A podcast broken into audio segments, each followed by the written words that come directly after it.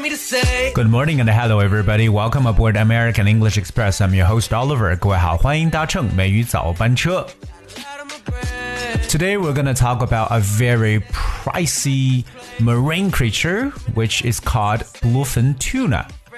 今天美语早班车和大家一起呢来聊聊在海洋当中一个超级珍贵的、贵重的一种生物，那就是 bluefin tuna 蓝鳍金枪鱼。 我们知道这个金枪鱼呢叫 tuna，t u n a。如果大家喜欢吃日本料理的话，在寿司里边呢就可以去吃这个 tuna。其实它对身体真的是非常有好处的。Alright, but before we talk about tuna today, I wanted to introduce about this pricey marine creature. Alright, so bluefin are the largest tunas and can live up to 40 years. They migrate across all oceans and can dive deeper than 3,000 feet. 我们所说的这个蓝鳍金枪鱼呢，它可以是金枪鱼当中最大的一个类型了，那可以活到四十岁，而且呢是横跨所有的海洋，并且呢可以潜到超过三千英尺的深处。So this is bluefin tuna. 刚才有说到，其实吃这个金枪鱼对身体呢是有一定好处的。Alright, so eating tuna as part of a healthy diet is a great choice. But eating bluefin tuna, you might find to be an even better choice.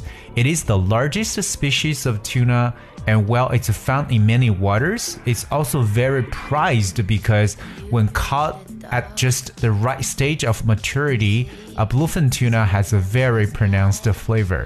那吃金枪鱼呢，作为健康饮食的一部分呢，是一个非常好的选择。但如果说能吃到这个 bluefin tuna 蓝鳍金枪鱼，可能说是更好了。那而且呢，我们知道它是金枪鱼当中最大的品种，尽管在很多的 waters 水域中都能找到啊，而且它非常的珍贵。如果说在比较成熟的一个阶段吃到这个啊金枪鱼的话你会发现它的味道特别的明显。It has a pronounced flavor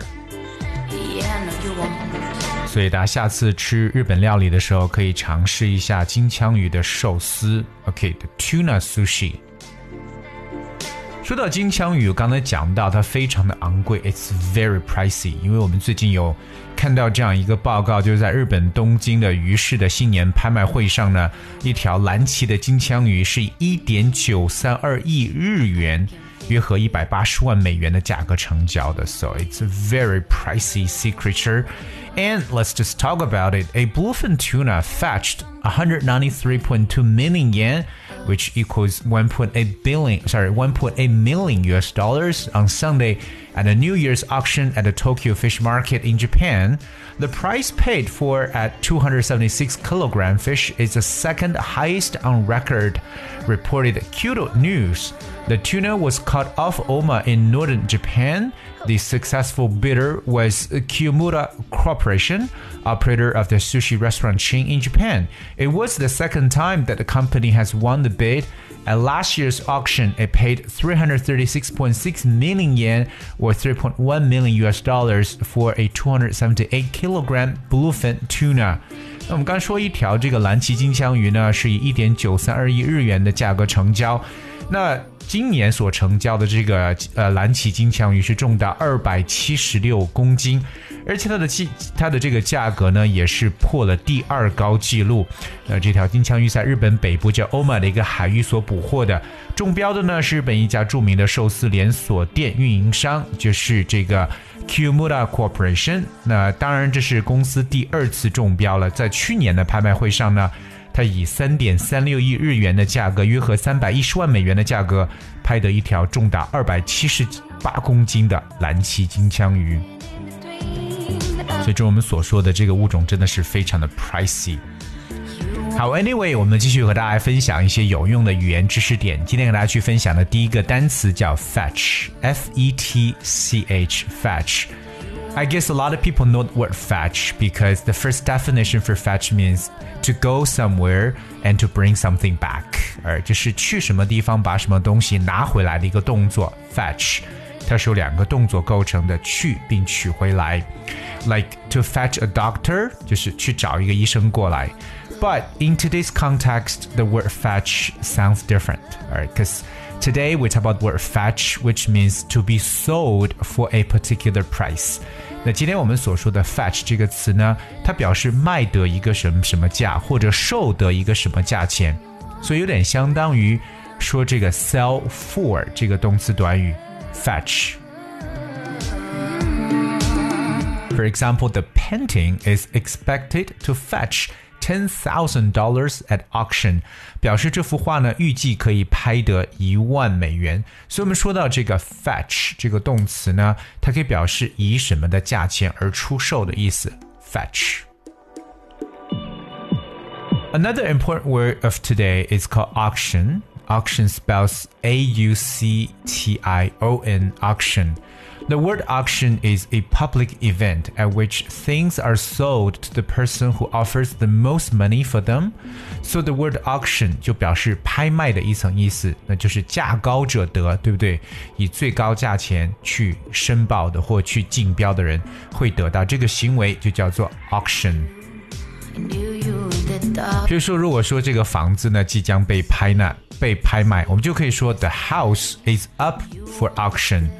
The house is up for auction means uh, for auction means that the house will be sold at an auction. So I've got one example which uh, incorporate both the word fetch and auction. Like a classic Rolls Royce fetched 25,000 pound at auction.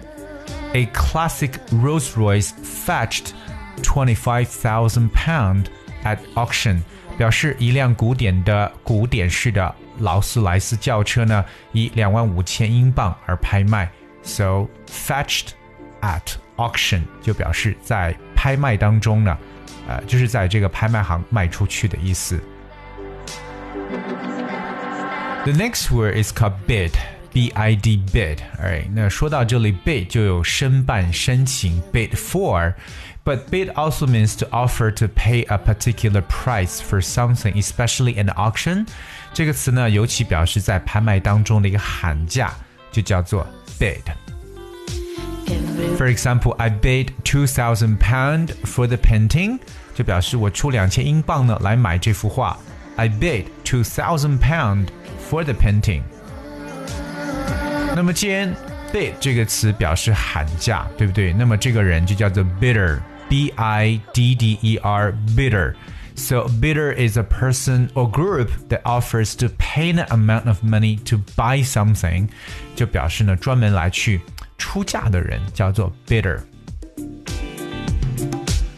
比如说，这件物品卖给了出价最高的人，means it went to the highest bidder。 Something went to the highest bidder means the person who offered the most money got it. everywhere we go. Right, so today we talk about a very pricey um, and prized sea creature, and that is called bluefin tuna. 今天美语早班车 Oliver 带带着大家来了解了一个这么一个极其具有价值的一个海洋生物，就是金枪鱼当中的 啊这个国宝级或更加贵重的一个物种，就是 bluefin tuna 蓝鳍金枪鱼。我们说到鱼的这个鳍呢，就叫做 fin，f i n，so bluefin 就是蓝鳍，bluefin tuna。You wanna 那同样，想问一下我们所有的听众朋友，你最喜欢的日本料理是哪一道菜呢？What is your favorite Japanese dish or Japanese cuisine? As we know, sushi definitely is one of them. 大家可以讲一下，就说你最喜欢的寿司是哪一款寿司呢？不妨给我们来推荐一下。那如果说我看到的话，也可以呢去尝试一下。Well, because you know I am a foodie, I would like to try different sorts of food, especially Japanese seafood as well as sushi. 当然，大家和我们互动的方式非常简单，只需要各位搜索和关注一下微信公众号“美语早班车”，留言给我们就行了。同样呢，大家可以以这样的方式呢来去获得每一期我们节目讲解的文字内容部分。Alright, so today's show we talk about bluefin tuna, and uh, if you are fortunate enough, go and try it out and share with us how you feel. I guess that's we have for today's show. And uh, finally, I would like to present you a very classic song. I don't want to say goodbye, which is, I think it's a soundtrack from Brokeback Mountain. And I hope you guys will enjoy. And uh, thank you so much for tuning in. I'll be with you tomorrow.